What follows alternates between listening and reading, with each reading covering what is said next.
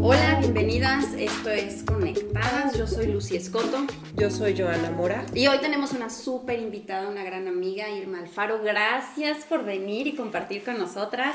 No, hombre, gracias a ustedes. Es un placer estar aquí con dos grandes mujeres que conozco de hace años, que han trabajado conmigo en este hermoso ministerio y me encanta estar aquí. Gracias a ustedes. Muchas gracias. Una gran maestra. Sí, sí así es. Aprendimos mucho. Pues hoy vamos a hablar de mujeres y vamos a comenzar hablando de una mujer de la Biblia que se llama Ruth. Así es, pues Ruth es una mujer que lo pueden encontrar, es un libro muy pequeño que está al principio de, de la Biblia y la verdad se lo echan pero rapidísimo porque está muy interesante, entonces sí las invito a que lo puedan leer. Una buena novela. Es una buena novela, exactamente, porque tiene varias cosas y habla mucho de amor también. La verdad es que Ruth a mí se me hizo cuando lo fui leyendo una mujer con decisiones firmes, con carácter firme, porque te vas dando cuenta cómo toma las decisiones sin dudar.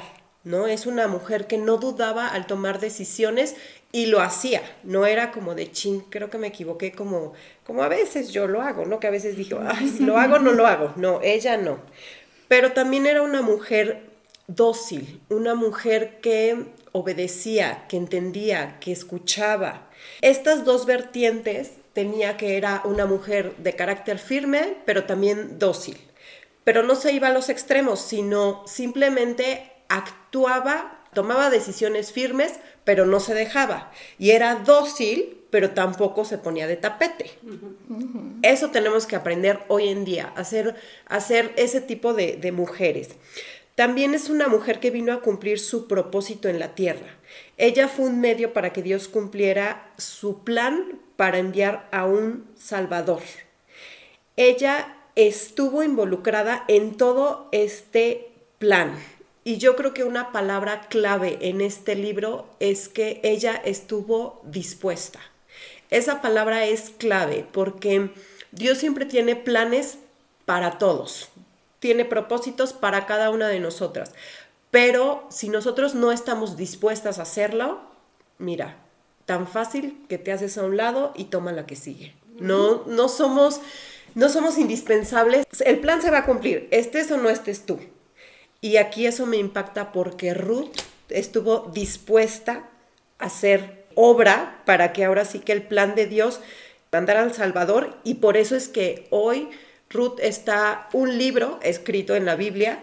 Vamos a ver más adelante cómo también Ruth está escrito y la, la otra este, nuera pues ya no se habla nada de ella, porque ella no estuvo dispuesta a estar en esto. Bueno, y también creo que la palabra amor es algo muy importante en este libro. Les cuento un poco de, la historia. Noemí es la suegra, Noemí y Emimelech eh, salen de la tierra prometida para irse a vivir a un lugar que se llamaba Moab.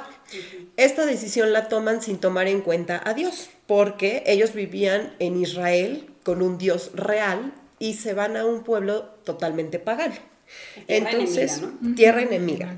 Entonces son, son unas decisiones que Elimelech toma. Noemí quiere decir dulce. La palabra Noemí es dulce. Entonces, pues por lo tanto a mí se me hace que era una mujer, pues hasta que hablaba así con un tono de voz dulce, que era eh, muy cariñosa. Es lo que yo me imagino. Y de ellos tuvieron dos, dos hijos, ¿no? Se muere su esposo y al morir su esposo, ella pues obviamente, digo, es, se queda triste y demás, pero tiene al menos a sus hijos, ¿no? Que son las que la van a sacar adelante, las que las van a apoyar, la que la van a mantener, la que van a ver por ellos.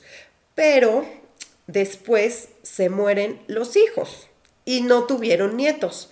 Se casan los hijos con dos mujeres moabitas que conocen allá. En esos cinco versículos hablan sobre la, la muerte, o sea, es, es, muy pequeño lo que hablan sobre la muerte del, del papá y de los hijos, uh -huh. porque en realidad lo que vale la pena es como que lo después, lo que sigue. Y de ahí Noemí decide regresar a Belén. Pero también ahí Noemí le pide a Dios que tenga misericordia de sus nueras. Le dice, ¿saben qué? Yo les pido que se regresen a su tierra, que vayan con sus dioses, porque yo no tengo ya nada que ofrecerles. Yo no tengo absolutamente nada. Ahí lo que ellas podían hacer era regresarse con sus papás y se podían volver a casar. ¿no? Ellas tenían la opción de volver a casarse porque pues ya eran viudas, pero eran jóvenes, entonces tenían esa opción.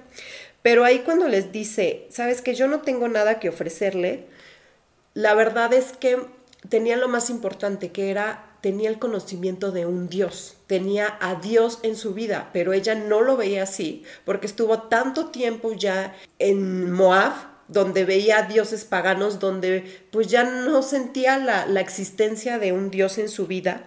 Y también otra cosa que dice, dice, Dios está contra mí.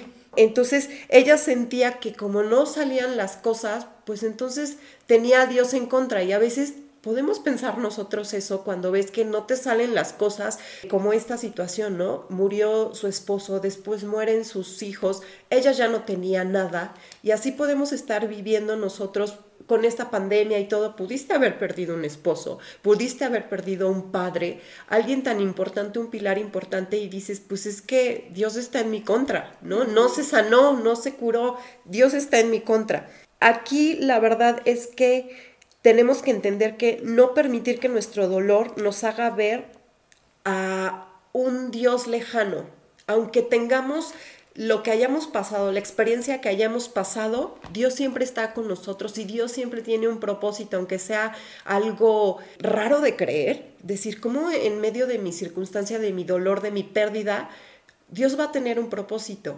Pues lo tiene. ¿No? Lo tiene y simplemente es no tratarlo de entender porque no lo vamos a entender ni tú ni yo, pero al momento de ir caminando adelante con Dios es cuando más adelante vas a entender el propósito que Dios pudo haber tenido. Algo que me llama mucho la atención es eso que mencionaste que después de que Noemí dijo yo ya me voy de regreso a Belén, hasta se cambió de nombre por ese sentimiento de que Dios me ha abandonado, Dios ya no me quiere, y lejos de ser Noemí la mujer dulce, que era el significado, se cambió a Mara, que es amarga, ¿no? El significado, dices, wow, imagínate esa percepción de ti misma, de qué tan dolida o qué tan devastada te sientes que hasta te cambiaste el nombre, ¿no? Que represente a alguien amargo. Y yo creo que eso fue lo que movió mucho también a Ruth, su nuera que al querer despedirse Noemí de las nueras y dejarlas libres y regresense con su familia porque yo ya me voy a Belén y a ver qué es de mí, ese corazón de Ruth como nuera, que definitivamente ya no la ataba nada porque ya no tenía el esposo y podría felizmente agarrar sus maletas e irse con su familia, ese voto de lealtad para su suegra, yo siempre he dicho que una de dos o Noemí era una super suegra, o la familia de Ruth era muy mala, ¿no? Porque si nos ponemos a ver, te ponen a elegir, a ver, te regresas con tu familia después de que te quedaste tu viuda, te quedas con la suegra o te regresas con tu familia, pues yo creo que el 90% diríamos, no, pues agarro mis chivas y me voy con mi familia, ¿no? Sin embargo, Ruth no, y entonces existe en el versículo 16 del capítulo 1 un versículo que hace muy popular a este libro del Antiguo Testamento que dice, no me pidas que te deje y me aparte de ti, a donde quiera que tú vayas iré yo, donde quiera que tú vivas viviré, tu pueblo será mi pueblo y tu Dios será mi Dios donde tú mueras, moriré yo, y ahí quiero que me sepulten. Que el Señor me castigue, y más aún, si acaso llego a dejarte sola. Solo la muerte nos podrá separar. Y yo digo, wow, ¿no? Una nuera que le diga eso a su suegra y que esté dispuesta a morir con ella. Entonces, definitivamente yo creo que el corazón que tenía Ruth o sea, impresionante, un ejemplo a seguir para muchos, que no nada más tenemos que enfocarlo a la suegra, sino al prójimo. Lo que nos dicta Dios, que amemos a Dios sobre todas las cosas, pero a nuestro prójimo como a nosotros mismos. ¿Y quién hace eso realmente? Somos, nos volvemos un tanto elitistas, ¿no? En elegir a quién quiero y con quién me voy y con quién me junto, ¿no? Pero nunca hacemos de, no, pues sí, el que sea, no importa si es el vecino, si lo conozco o no lo conozco, como dice también en la Biblia, haz el bien sin mirar a quién. Y nunca pagues mal por mal, sino bien con bien. Pero es algo difícil, ¿no? Entonces yo creo que Ruth definitivamente es un ejemplo de lealtad, de un amor impresionante, de obediencia, como tú decías, de humildad. O sea, era una mujer que, lejos de haber vivido tanto, ¿no? Finalmente ella sí estaba en su tierra, en Moab, y era irse a otra tierra, era irse con la suegra, ¿no? Sin nada, porque no tenían nada, a ver qué les deparaba el destino y jugársela. Entonces yo digo, wow, con tal de no dejar a la suegra sola en las condiciones en que estaba, mis respetos. No cualquiera lo haría. Entonces sí es un ejemplo, es un ícono súper importante en la Biblia como mujer de lealtad y de muchas otras características y que además, como bien dices, ¿no? No nada más era que se fue con ella y a ver qué nos depara el destino, sino que lo que le decía la suegra, que también era una mujer sabia, lo hacía sin cuestionar, sin que quién sabe, será que sí, será que no, ella obediente siempre, ¿no? Entonces eso era algo que mis respetos. Como mujeres sí debiéramos como bien dice la palabra, dejarnos llevar por los mandatos de Dios y que se haga tu voluntad y no la mía. ¿Qué tanto estamos dispuestas a hacer lo que tal vez en tu juicio humano quisieras hacer y lo dejas atrás con tal de realmente seguir la voluntad de Dios? ¿Qué opinas, mi querida Lucy? Pues yo veo aquí varias cosas. Primero, Noemí, la suegra, que se van a Moab o sea, se fueron al pueblo enemigo. Yo veo que si estás pasando por una crisis económica, eh, hay problemas, ya sabes, en el país o en tu ciudad, pues sí, agarrar tus chivas e irte para otro lugar y además a tierra enemiga, sabiendo cómo son, sabiendo que tienen ídolos. O sea, ellos iban de Belén, pues la, crianza, los valores eran completamente diferentes a los moabitas y se van para allá. Entonces, primero se fueron porque ellos decidieron irse, porque Dios no los mandó. Y a veces nosotros creemos que nuestras decisiones son las mejores y tomamos decisiones sin consultar a Dios. Alguien me dijo que las crisis económicas siempre van a pasar, siempre, siempre hay hambruna en la Biblia, por siglos. Podemos leer todas las historias de la Biblia y decía, y llegaron siete años de hambre, y llegó, y había sequías, y había esto. Siempre hay esa falta de alimento, de comida o de sustento. Y en la actualidad sigue pasando. Hay momentos en tu familia en las que no tienes dinero, que estás pasando por una situación económica complicada, ya sea con tus papás o cuando ya estás casada o cuando estás soltero, ¿no? Pasas por situaciones económicas complicadas pero Dios lo que quiere en ese momento es tu fidelidad, que confíes, que a pesar de esos momentos difíciles, tienes que seguir confiando. Ellos se van a tierra moabita y no nada más se fueron a tierra moabita para ver qué tal les iba. Vivieron ahí muchos años, se acostumbraron y se amoldaron a ese mundo. Tan es así que casó a sus hijos con mujeres moabitas. Porque también pudo haber dicho, no, mi, no, mi hijo, o sea, de aquí, de aquí venimos por la cuestión económica, pero no te casas con estas mujeres, ¿no? Nos regresamos a la tierra para, para buscarte novia. Pero no, los casó. Después de casados, ¿qué pasó? Adiós hijos, adiós eh, marido. Y empieza a sufrir. Tan sufre que se cambia el nombre. Y yo digo, Dios tiene un plan. Y a veces no entendemos los planes de Dios. Y a veces ni siquiera podemos ver que lo que estamos viviendo es consecuencia de nuestras propias decisiones. Pero el plan de Dios se cumple sí o sí, a pesar de nosotras. Tan es así, como dijiste, Noemí debería de haber sido una super suegra o la familia de Ruth la trataba terrible que no quiso regresar. Pero yo creo que Noemí era una muy buena suegra, porque no solamente Ruth, sino que Orfa, la otra nuera, también lloró cuando las despide, le dice, oigan, pues váyanse, que les, que les dio un beso de despedida y dice que, se, que lloraban desconsoladas las nueras, desconsoladas, las dos. Por dejarla. Por dejarla. Qué bonito tener una suegra que te trate como su hija y que te ame de tal forma que te duele el corazón dejarla. Yo quiero ser ese tipo de suegra. yo, yo quiero ser ese tipo de suegra. y yo quiero amar a mi nuera y a mi yerno como Noemí amaba a sus nueras, que sin importar de qué tierra venían, sin importar los valores que tenían o los dioses que adoraban, Noemí tenía ese corazón bondadoso para amarlas de esa forma. No las señaló, no las despreció, al contrario, las acogió como sus hijas. Tan es así que bueno, pues se van, se van, este, Orfa sí regresa a su casa, pero me gusta esa palabra, lloraban desconsoladas Entonces yo creo que Noemí era una excelente, suegra. Una excelente suegra. No era una suegra, era una madre para ellas, para dejarla. Pero el plan de Dios siempre se cumple. A mí me, yo me pregunto, ¿qué habrá sido de Orfa? ¿O qué hubiera sido si Orfa también, igual que Ruth, hubiera dicho, no, yo también me voy contigo? No, yo tampoco te voy a dejar. Y vámonos las tres a la aventura, a ver qué nos depara el futuro. ¿Qué habrá sido?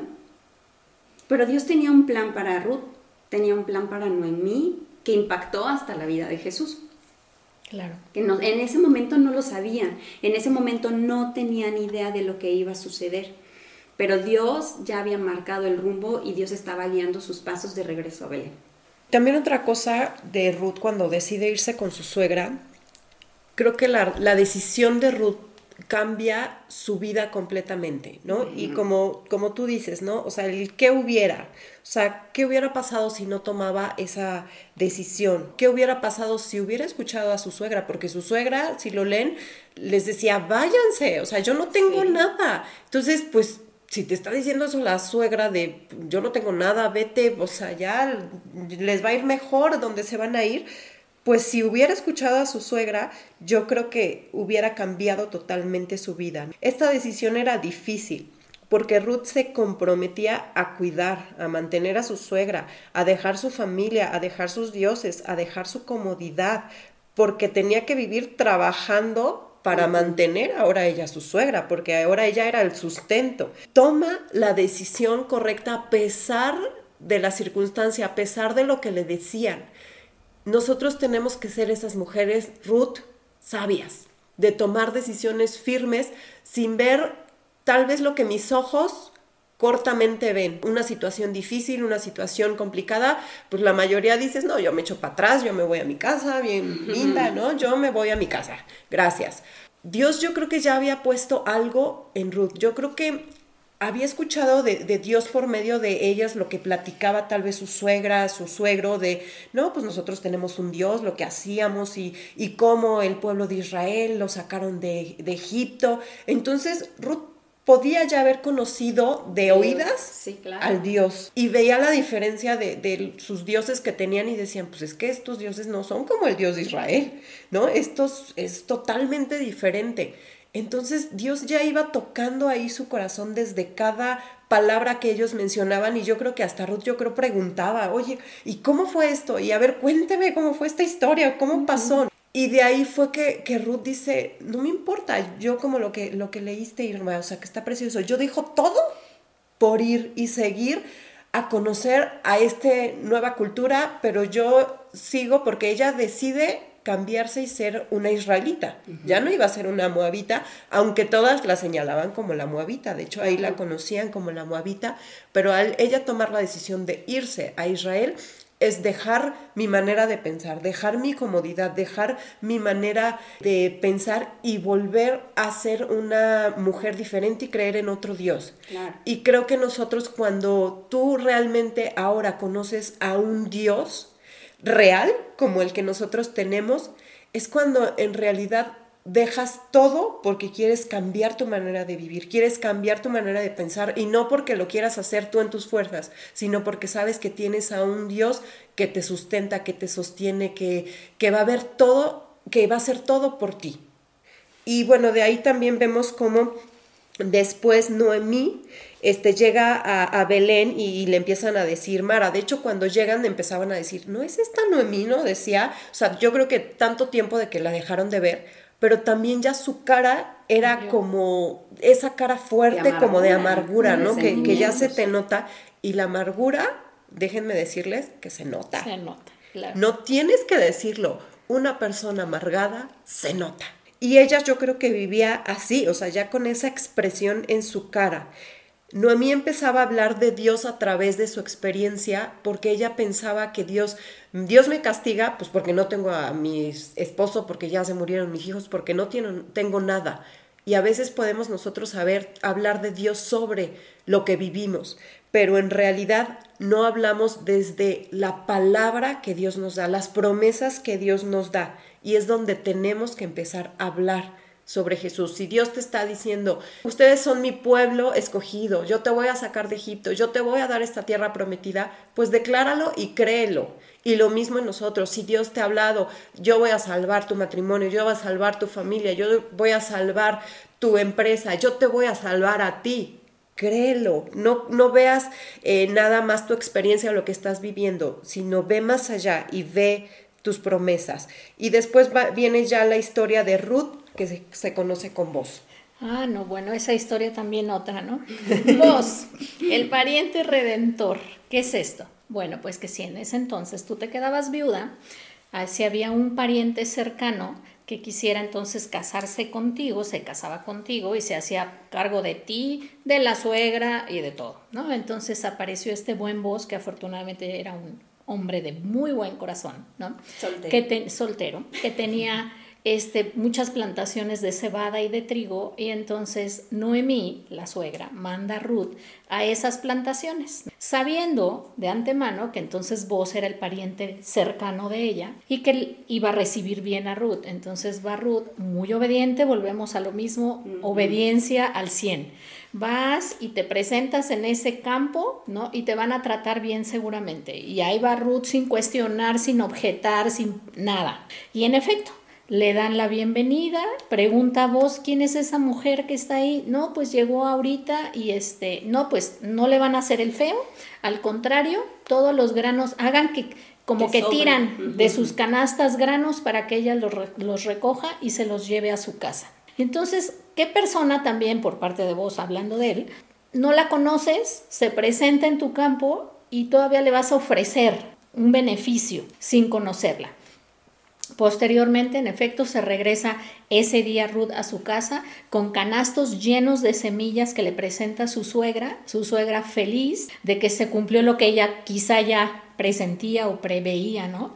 Y entonces felices y le dice, vas a regresar y le vas a pedir trabajar ahí. Y entonces se va dando una historia donde esta Ruth se empieza a ganar la confianza de vos y vos también empieza a ver la nobleza de esta mujer que no va a ir a robarle, que no va a ir a abusar de él, sino que es una persona de muy buen corazón y entonces le sigue dando trabajo, le sigue dando beneficios y un día la suegra decide que bueno, pues te voy a contar que este vos es nuestro pariente y él va a ser tu pariente redentor. Pero para ello, pues tú tienes que mostrarte muy linda, te vas a bañar, te vas a arreglar y cuando él esté dormido, tú te vas a postrar a sus pies y cuando él despierte va a ver que estás ahí como símbolo de humildad y redención ante él y él lo va a tomar a bien, no lo va a tomar a mal y ahí se va a dar otra historia. Y entonces vemos como otra vez ella no se queja, ella no cuestiona, así tal cual lo hace.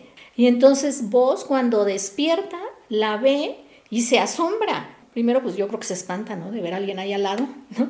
Y después descubre que es la moabita, ¿no? Ruth, que está ahí, y entonces él lo ve no con ojos malos, sino al revés, como una redención. Entonces él le dice, bueno, sí, yo soy pariente de tu suegra Noemí, pudiera ser el pariente redentor de ustedes. Sin embargo, tengo que averiguar si no hay alguien antes, ¿no? De mí. Alguien más cercano. O alguien, un pariente más cercano que, es, que fuera el más directo, al que le correspondiera esto.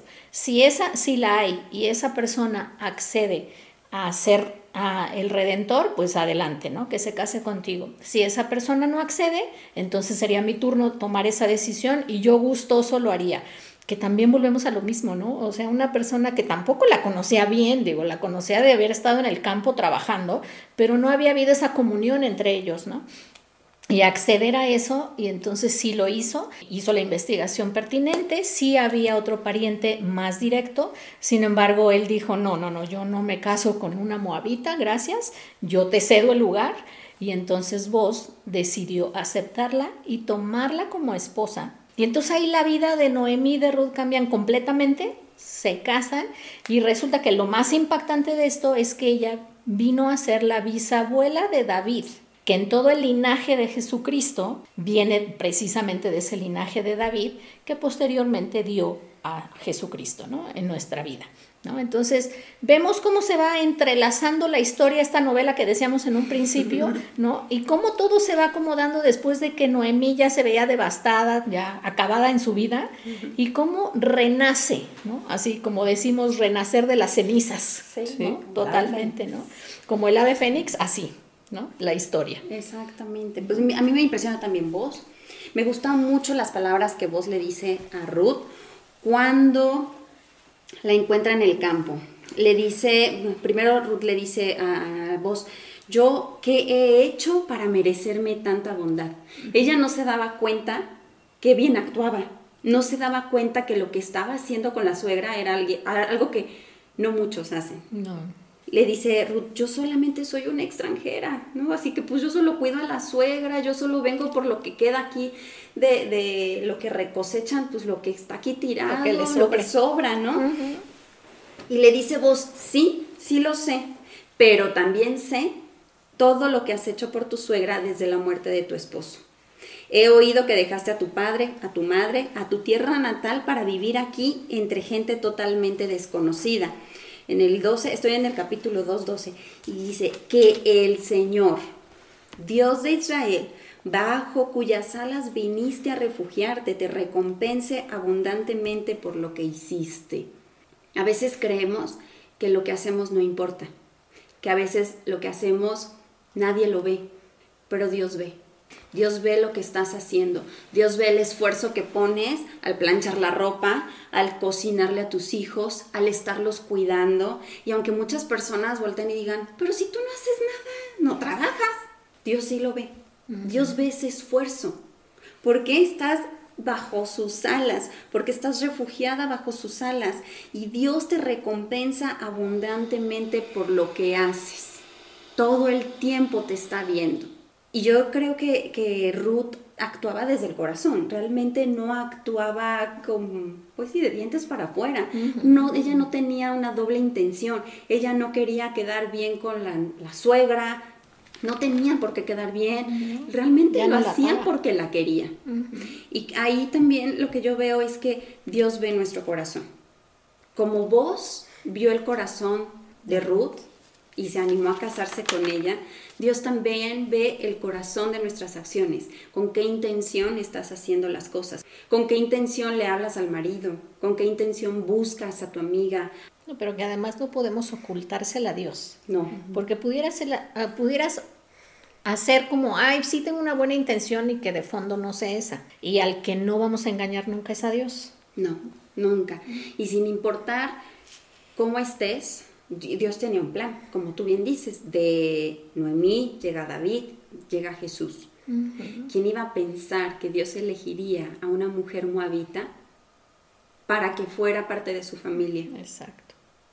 Y a veces tú crees que lo que has hecho ha sido horrible, ha marcado tu vida o la de otros, o que no tienes perdón, que simplemente lo que has hecho no hay forma de que sea compensado con algo, no hay forma de que llegue una bendición.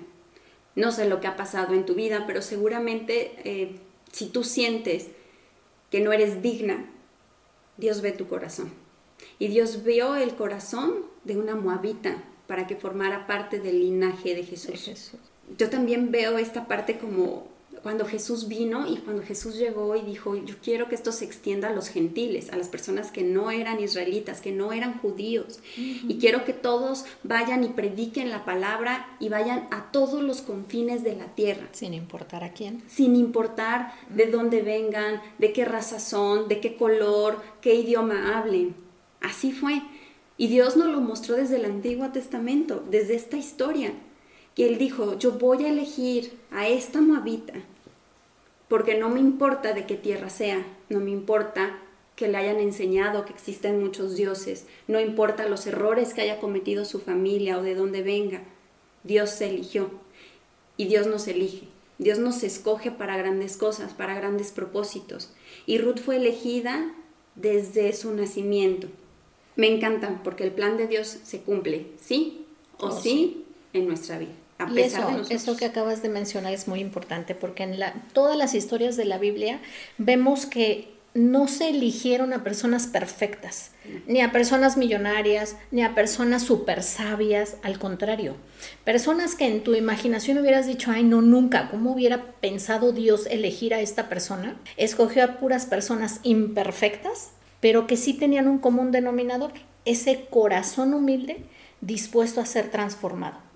Y es lo que busca en todos nosotros siempre, que tengamos esa disposición de que nos dejemos llevar por Él y ser transformadas por Él. No importa nuestro pasado, no importa de dónde venimos, no importa si tú te consideras buena persona o no, si Él te eligió, agárrate, ponte el cinturón, porque Diosito te va a llevar al mejor viaje de tu vida, donde el destino va a ser maravilloso, conocerlo y dejarte transformar por Él. Exactamente. Entonces, También eh, un punto importante es que Noemí al final cambia su amargura. Noemí empieza a ver lo que no veía. Noemí empieza a cambiar su manera de ver a Dios. Y eso también sucede porque Dios empieza a trabajar en ella, porque se empieza a tener amistades que conocen de Dios, que le hablan de Dios, que le recuerdan de Dios. Y eso también creo que tenemos que, que hacer nosotras, ver las cosas diferentes, ¿no? Eh, como Dios lo vería, como dice su palabra, aunque mis ojos no lo ven, pero sí confiar en que Dios lo va a hacer. Y rodéate de gente que te hable de Dios, que te llene de Dios, que, que su, su, manera de vivir, su centro sea Dios, para que entonces tú empieces a, a confiar, a volver a confiar en este Dios grande. Así es. Así es. Pues muchísimas gracias por escucharnos. Por favor, compártanlo, suscríbanse, denle like y déjenos sus comentarios. Gracias, Irma, por haber Gracias, acompañado. chicas. Un placer estar aquí.